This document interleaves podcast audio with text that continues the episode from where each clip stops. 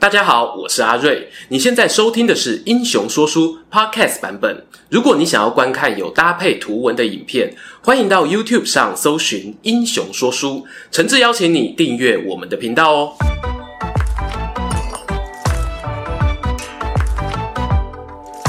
Hello，英雄说书的观众朋友，你们好，我是说书人阿瑞，替大家带来精彩的英雄故事。又到了我们每月一次的英雄转弹池时间。这个月啊，让会员们票选的主题呢，是我自己个人也很期待的《大清帝王传》。坦白说哦，这次的冠军得主啊，真的不好预测啊。就算呢，你只看入关以来的十位君主，顺康雍乾嘉、道贤同光宣，再扣掉我们讲过的康熙大帝哦，依旧是让人感觉选择困难，不知道啊该从谁开始讲起才好。幸好呢，这么困难的问题呀、啊，交给扇子团哦帮我解决了。感谢啊，有五百多位长久以来一直用每月小额付费赞助英雄说书创作的朋友们，因为有你们的支持呢，让频道过去一两年来可以不断尝试一些热门题材以外的人物哦，稍稍摆脱演算法的束缚。如果说荧幕前的你呢，对于英雄说书的故事有兴趣，能力范围所及，想提供我们更多鼓励，扇子团的小额赞助呢，是你可以考虑的选项之一。当然哦，透过点个大拇指赞、留言加油打气，或者呢替我们分享影片等等方式哦，也都是非常温暖人心的做法。甘温罗兰，好啦，自己的工商结束哦，接下来呢就要公布本次《大清帝王传》的投票结果，竞争有多激烈呢？大家看了就知道啊。第三名呢有两位，分别是我们的乾隆与光绪。第二名呢，也是两位，是雍正帝与努尔哈赤。在这么激烈的分票情况下，谁有办法胜出呢？那人哦，便是以十八点四趴拿下第一名，我们的末代皇帝溥。说起溥仪，A.K.A. 宣统帝啊，大家呢除了对他身为最后一位大清皇帝的尴尬角色很有印象外，他人生中的独特经历有也不少。包括呢，创下了难得的三上三下纪录。哎，这不是讲棒球比赛，而是呢，他曾经三次登基为帝，又三次被迫退位，合计呢担任过四种风格迥异的皇帝啊。今天呢，就来给各位说说溥仪的传奇一生吧。开门见山啊，就先来聊聊溥仪人生中主演的第一个皇帝——大清末代皇帝。溥仪用汉字翻译的全名呢是爱新觉罗溥仪，属于满洲正黄旗。他还有个英文名字哦，叫做 Henry。溥仪呢是在公元一九零六年光绪三十二年的正月十四日诞生于北京的淳王府，他老爸就是醇亲王载沣，光绪皇帝同父异母的弟弟。有个有趣的巧合是呢，溥仪出生的那天啊，刚好是他阿祖，也就是道光皇帝的忌日。皇亲国戚的禁忌特别多啊，为了避免以后呢，每年帮溥仪庆生哦，冰冰凉凉的对祖先不敬，所以呢，干脆就把他的生日啊都提前一天举行。而这个习惯呢，一直持续到多年以后啊，一九五九年，溥仪呢被中华人民共和国特赦为公民，才恢复到他原本的生日。好啦，我们把镜头啊拉回还是 baby 的溥仪这边哦。他将满三岁那一年呢，发生了一件影响他一生的大事。公元一九零八年，他的阿伯光绪皇帝驾崩了。由于呢光绪并没有留下子嗣，在他过世的当下呢，实际掌权的慈禧太后也已经病危。偏偏国家不可一日无君啊！慈禧又能想到最好的方法，就是把光绪的弟弟醇亲王载沣拉上来处理国政。就是大家熟悉的监国，又或者摄政王的概念。同时呢，让载沣的儿子溥仪继承皇帝的名号，顺便呢还替他阿贝传递香火。于是，公元一九零八年十二月二日，紫禁城内啊隆重举行了登基大典，还在哇哇嚎哭的溥仪呢，前往中和殿与太和殿依序接受文武百官的叩拜。大家哦可以想象一下，那时北京的天气啊正值而且呢，因为国丧期间也不方便奏乐，场面呢，与其说是庆祝登基啊，更像是一场我对庞大帝国的告别式。加上呢，小溥仪不时的挣扎哭闹，最后呢，仪式只能在一片混乱中草草结束。这就是末代皇帝的诞生。一个三岁娃娃当然无法理解自己在扮演一个多么沉重的角色，而当时呢，大清帝国也已经走到了一个难以挽回的局面。内部啊有传统的官僚派系斗争，民间呢有革命党人策动各种反清运动，想要分一杯羹的外国列强哦更是少不了。溥仪登基后的隔年呢，年号改为宣统，他老爸载沣啊企图透过从汉人官员身上收回兵权，来让满族呢重新团结。首先呢、被开刀的就是我们影片讲过的袁世凯。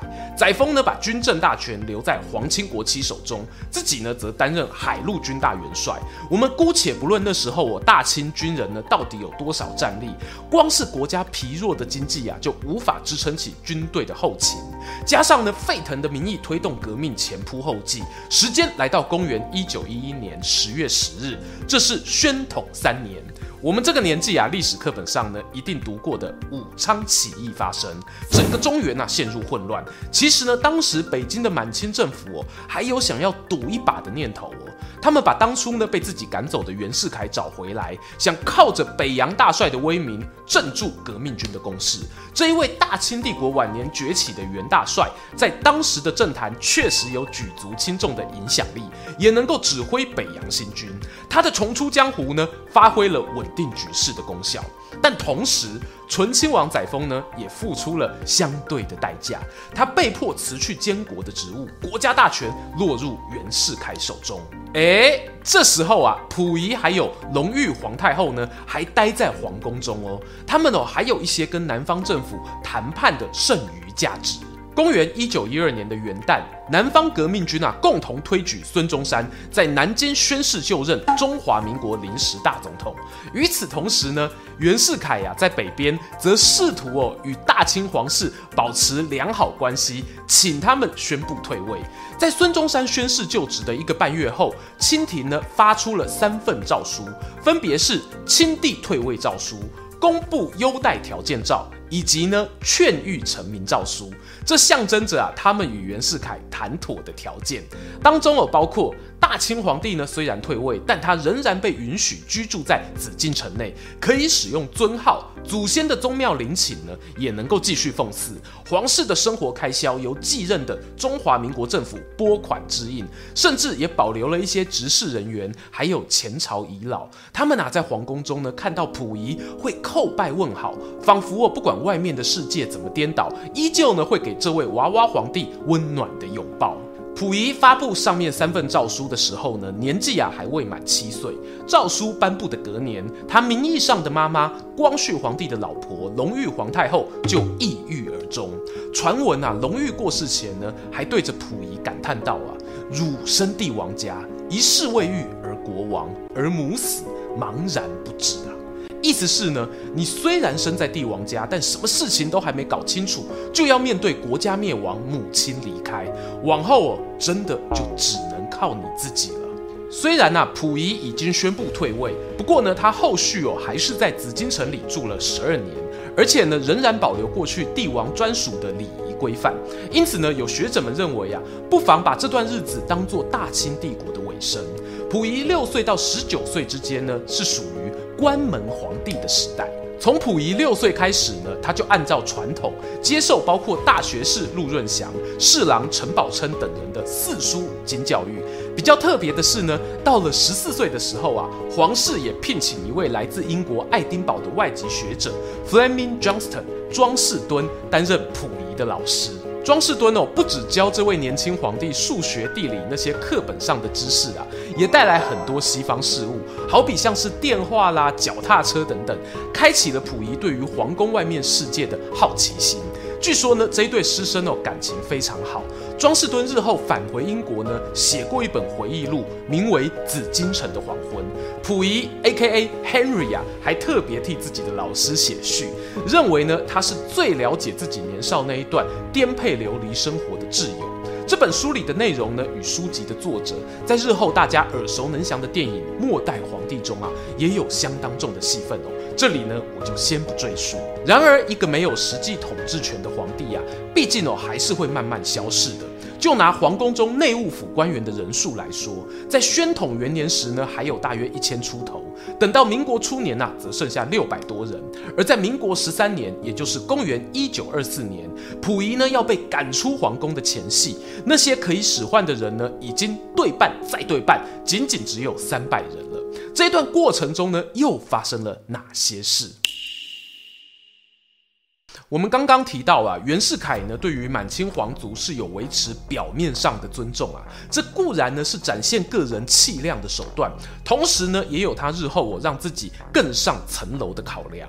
我们之前聊过袁世凯有个皇帝梦，但如果要完成这个美梦呢，势必啊得有道统的传承，加上一些前亲遗老的支持，当然呢、啊、就不能够对人家赶尽杀绝。那么袁世凯对溥仪尊重做到什么程度呢？新年元旦的时候啊，派人去贺年；生日的时候呢，派人送礼。这些哦都还不够。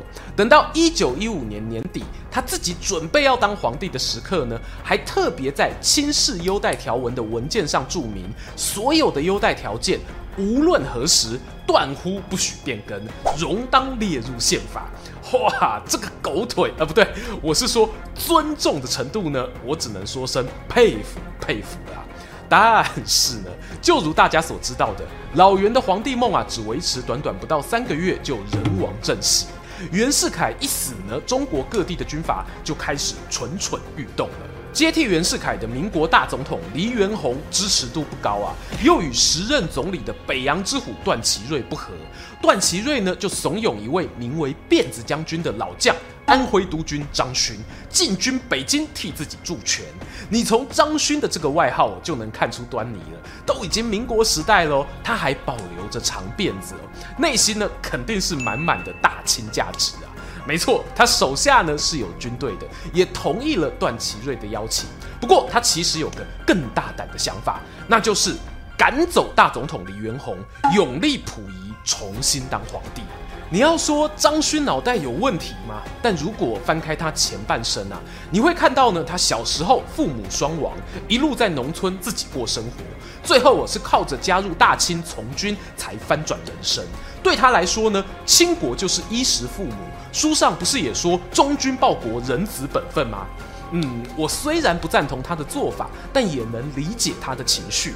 有时候呢，人做一些决定哦，不完全是靠理性哦，也有一些瞎挺的成分。意义是什么？我只知道义气啊。于是就在张勋情义相挺之下，公元一九一七年七月，北京呢上演了一场复辟戏码。那一天啊，张勋带兵进入紫禁城。恭请溥仪在养心殿重新登基，演员卡司不少哦。除了张勋自己以外，还有大家熟悉的康有为先生，外加三百多名文武官员都有出演。于是，我们溥仪又登上了宝座，成为大清帝国的皇帝。然而呢，这次复辟行动啊，毕竟没有完整的规划，多数的北洋将领呢，都是持反对态度。最后啊，在段祺瑞带兵镇压下，黯然落幕。为期呢，仅仅十二天。所以呢，有人亏啊，它是一场闹剧。闹剧结束后啊，溥仪再次回到他关门皇帝的位置上。可是别忘了哦，这时候的溥仪年纪已经渐渐长大，他想要的东西哦，也更多了。经历过复辟的溥仪啊，没多久就要面临人生中的重要任务，那便是皇帝婚。按照清廷的古礼，皇帝十六岁哦就成年可以结婚。虽然那时呢已经进入民国时期，可是啊立后选妃的过程还是经历了一些波折。毕竟皇后这个头衔啊很诱人的。最后呢，溥仪是御笔圈选了婉容为后，文秀为妃。这里啊要做一个补充，溥仪呢他不像他的祖先一样拥有妻妾成群，其实他一生中有过婚配关系的也就五个人，除了婉容与文秀。之外，还包括后来满洲国时期的祥贵妃玉林、福贵人玉琴，以及呢自由恋爱而结婚的李淑贤小姐。其中啊，溥仪还跟文秀与玉琴呢上过法院办理离婚。皇帝与妃子离婚哦，也算得上是稀奇的案例了。话说回溥仪结婚后啊，想要独立自主的念头呢，也逐渐在他心中萌芽。他接触的外界思想越多啊，就越发困扰。我究竟啊，要继续当一个没有灵魂的皇帝，还是呢，要勇敢找寻自己人生的出路呢？虽然我们从溥仪的回忆录中啊，不难找到一些他高喊恢复大清祖业荣光这样的句子。但我其实分不清哦，这样子的呐喊究竟是他的真实意愿，亦或呢是受到亲人家族的压力、满清遗老的寄托，甚至呢是一些军阀野心家的利用。我们如果接着往下看哦，溥仪成年后的许多意见表达，往往呢都受到各方势力拉扯，很难判断呢哪一句话才是他真心想说的。无奈的是呢，这样的生活形态哦，却是在溥仪十六岁的时候就注定了命运。难怪啊，胡适先生呢曾经这样形容溥仪：百尺的宫墙，千年的礼教，锁不住一个少年的心啊。溥仪他关门皇帝角色的落幕呢，是在公元一九二四年十月底。我们在吴佩孚那支影片聊过的第二次直奉战争期间，冯玉祥呢在北京发动政变，把曹锟软禁，解散了国会。同时呢，他也派兵进入紫禁城，带了一份修正版的清宫优待条件，让溥仪签署。上头写道啊，取消皇帝尊号，还有居住皇宫等等的权利。没有兵权的溥仪呢，毫无抵抗能力，摸摸鼻子啊，带着老婆家人离开皇宫，暂时哦回到他父亲过去的王府居住。不过呢，溥仪知道啊，这时候北京已非久留之地。隔年呢，他就透过关系移居天津，在日本租界地暂住，一待就是六年。而这段期间呢，溥仪给自己一个期许是静观变化。时机，他虽然低调哦，但没有闲着。一方面呢，在自己的住处设立了办公室，规划了总务、收支、交涉、庶务四个部门，类似开府的概念啦。办公室都处理些什么样的事务呢？作为退位的帝皇哦，身边的房产啊、珍宝那是少不了的。刚好当时呢，中国各地遭逢水旱灾，溥仪将一些财产变卖后，投入赈灾行动，争取民众的好感。同时呢，他也利用这里呢招待诸多外国官员，譬如加拿大总督啊、英法等国驻扎天津军队的司令、英国的乔治王子等等哦，都曾经是座上嘉宾。当然啦，接触最多的呢，要属于日本方面的文武政要。溥仪不仅将自己的亲弟弟送去日本学习军事，甚至在日本昭和天皇登基时呢，他都有致书祝贺。从以上这些行动呢，我们不难感受出哦，溥仪真的想要做出一番改变的企图心。而过程中呢，最让他无奈的一件事，大概啊要数一九二八年年中的东林事件。当时呢，刚投降国民政府的孙殿英军队用炸药炸毁了大清东陵，将乾隆啊、慈禧墓中的珍宝盗走，甚至哦还有毁损遗骨的行为。这个消息传到天津，据说啊让溥仪一度痛哭啊，此仇不报，枉为爱新觉罗子孙。甚至呢起心动念，干脆啊返回三百年前祖宗的龙兴之地东北老家，另谋创业计划。在这种种主客观因素的交错影响之下，公元一九三一年九月十八日，日军呢在沈阳近郊发动了九一八事变。溥仪又认为自己的机会来了，他一直与日本关东军呢保持联系。同年的十一月，就秘密离开天津，往东北移动。这段期间，尽管国民政府那边的蒋介石啊，有尝试提出新版的清室优待条件，想要挽留，不过溥仪心意已决，说什么都不回头了。由于溥仪无可取代的满清皇族身份啊，让日本关东军呢希望利用他成立满洲共和国，并且许诺他作为共和国的执政。当然哦，这个许诺呢，其实是有点半推半就的。毕竟溥仪没有足够的武力做后盾啊。他在九一八事件隔年呢，在长春出任执政后，没多久呢，就发现所有官员的任命啦、政策的推动，几乎啊都是由关东军下达指令，自己呢，仅仅啊只能当一个人形图章。而更让他为难的是，当上执政后的第二天，日方呢就提供了一纸密约，上面记载了大日本帝国与满洲国的合作规范。说是合作规范哦，其实呢是允许日本军方可以在满洲国境内维持治安，日本人呢可以出任满洲国的中央官吏或者担任议员，甚至还有在满洲国修筑军事建筑、铁道、机场等等的权限。我认为啊，这已经是接近哦被殖民的待遇了。然而，溥仪这个时候啊，头都洗一半了。他有办法从满洲国这个自己梦想中的东北家乡抽身而出吗？公元一九三三年夏天，日本政府呢，为了奖励溥仪的合作，通知他啊，军方已经同意让满洲国实施帝制。意味着呢，他可以从共和国执政哦，摇身一变成为满洲帝国的皇帝。隔年春天，二十九岁的溥仪呢，他在被冯玉祥赶出紫禁城的十年之后，于东北长春郊外啊，设置了天坛，举办传统君王的告天古礼。之后呢，依照日方要求，换上大元帅的军装进行登基大典。这是他人生中的第三度登基为帝，也是最后一次。溥仪成为皇帝后的生活啊，其实与执政官差别不大。他在长春呢，又待了十几年，大多数活动哦，都必须依照日本军部安排进行。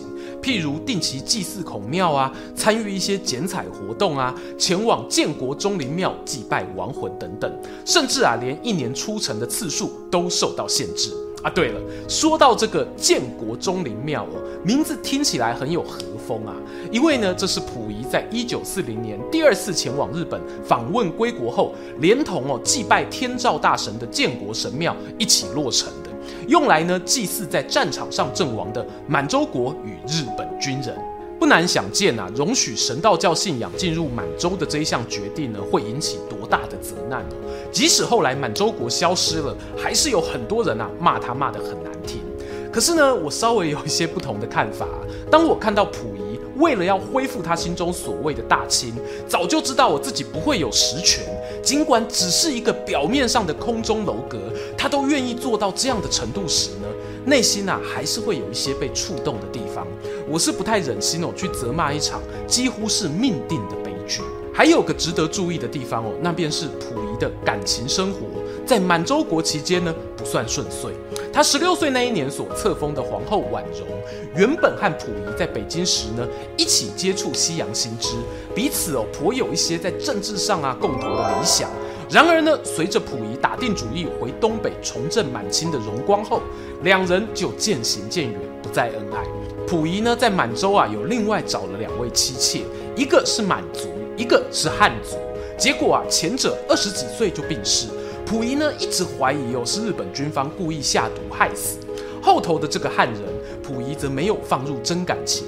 根据他自己回忆录表示呢，会找这个贵人呢，只是想要传宗接代，好延续自己对满洲国的统治罢了。不过这个满洲国皇帝的存续与否啊，毕竟不是溥仪靠着个人努力就能够决定的。公元一九四五年，日本宣布无条件投降，让第二次世界大战画下句点。失去靠山的溥仪，也在同年八月签署了退位诏书，结束他第三次的皇帝旅程。他宣布啊退位后呢，紧接着呢想透过日本关东军的安排，搭乘飞机逃往日本，但不幸呢消息走漏，他与弟弟溥杰等亲族在沈阳机场遭到苏联军队逮捕，被遣送往海参崴北方将近八百公里处的伯利监狱囚禁。溥仪呢，他以战俘的身份在苏联待到了一九五。他中间哦曾经八次出席军事法庭，而且一直积极地跟苏联官方申请想要永久居留。据说啊是担心战争告一段落后，自己呢若被遣送回中国本土，会遭到严厉的报复性惩罚。可惜天不从人愿，一九五零年的八月，苏俄政府呢将溥仪与其他六十名战犯移交给中华人民共和国处置。他被送上一班哦通往抚顺战犯管理所的列车。根据溥仪形容哦，他总觉得啊那一班列车即将开往地狱。在中共管制下的溥仪呢，参与了大量劳动改造的活动。这一段时间呢、也有不少日记内容呢，是关于自我反省啊，还有对于马列思想的学习心得。不过，就如同观众朋友所知道的，在劳改过程中所说出来的话呢，真实度啊，我们会打上一个大大的问号啊。与其说溥仪晚年呢受到共产主义影响，不如我说他依旧是一个渴望彰显皇权或者家族光荣的保守主义者，使用了一些过去庄士敦老师教导他的西方知识作为包装。在新中国底下呢，溥仪度过了九年多的牢狱生活，在一九五九年获得特赦，隔年三月啊，还分配到北京的植物园里担任员工。如果我印象没错的话啦，这应该是溥仪一生当中哦，首次在现代社会中从事与皇帝无关的职业，成为一个公民。隔年的一九六零年呢，他还获得一张选民证，拥有了人民代表的选举权。这段时间呢，仍然哦有一些过去八旗留下来的后裔，打听到万岁爷啊在植物园工作，特别跑来哦跟他叩拜问安。对溥仪来说呢，面对这一些仿佛亲情般的呼唤，内心啊就算有再多的感慨回忆啊，也只能呢面无表情的挥挥手驱赶。你们走吧，解放啊都十多年了，别来这一套。自己呢默默转身离开。溥仪在获得特赦的八年后啊，病逝于北京，享受六十。纵观溥仪的一生呢，虽然挂着皇帝头衔的日子也超过二十年，但都仅仅哦是个没有实权的虚君。周遭家人啊、臣子啊、军阀各国政要，似乎呢都想透过他体内的血脉而换取一些自己想要的利益。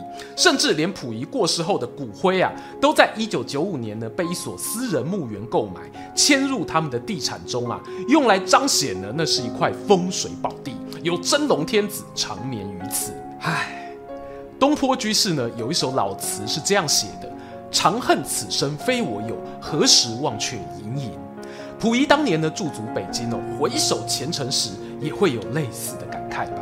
但他放不下的执着太多，终究无法搭乘一艘小舟，从众人眼光下离去，江海寄余生。听完今天的故事，不知道大家对于身处新旧中国十字路口、处处身不由己的末代皇帝有什么想法呢？欢迎啊，在影片下方留言跟我们分享，也邀请大家不吝订阅英雄说书频道，追踪说书人阿瑞的 Instagram，我会在那边分享更多说书日常，期待和你们下次空中再见。喜欢今天的故事吗？画面右边哦，还有更多推荐影片可以追哦。诚挚邀请您动动手指订阅我们频道，打开小铃铛，选择接收全部消息，这对英雄说书的帮助非常非常大。如果你还想要给我们更多鼓励，也可以扫描加入会员 QR Code，用每个月一杯咖啡的钱赞助团队创作更多好故事。我们下次见。